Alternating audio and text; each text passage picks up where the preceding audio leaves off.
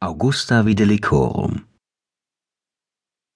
Augusta Videlicorum, so lautete im alten Rom der Name unserer geliebten Heimatstadt.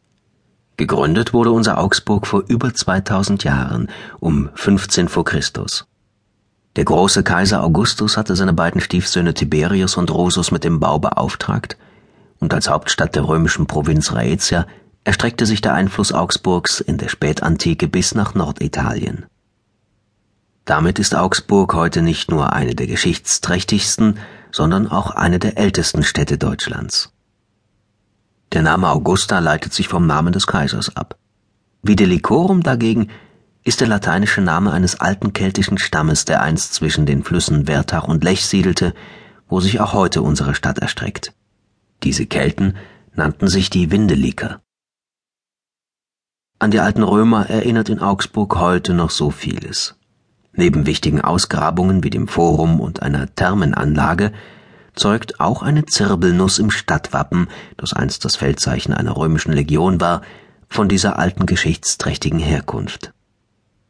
Wer nun aber glaubt, dass damit die lange Geschichte schon zu Ende sei, der wisse, dass es noch sehr viel mehr zu erzählen gibt.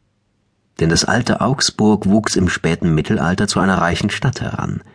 Die Familie Fugger trieb Handel in der ganzen Welt. Kaiser Maximilian weilte hier besonders gern, und die Renaissance erlebte in Augsburg auf deutschem Boden ihre erste Blütezeit. Neben allen diesen Wahrheiten erzählen sich die alten Augsburger auch gern manche fantastische Geschichte. So behaupten alte Legenden, die Stadt sei einst von den Söhnen Japhets gegründet worden. Wer den Namen Japhet bis jetzt noch nicht gehört hat, dem sei gesagt, dass Japhet einer der Söhne Noahs war, des Mannes, der einst die Arche baute, als die Sintflut über die Erde kam. So alt ist, den Sagen nach, auch unser Augsburg. Unter den Kindern und Kindeskindern Japhets soll die Stadt zum ersten Mal erblüht sein, und zwar so lange, bis Marthesia, eine Königin der Amazonen aus dem fernen Osten kommend, die Stadt eroberte und diese zerstörte.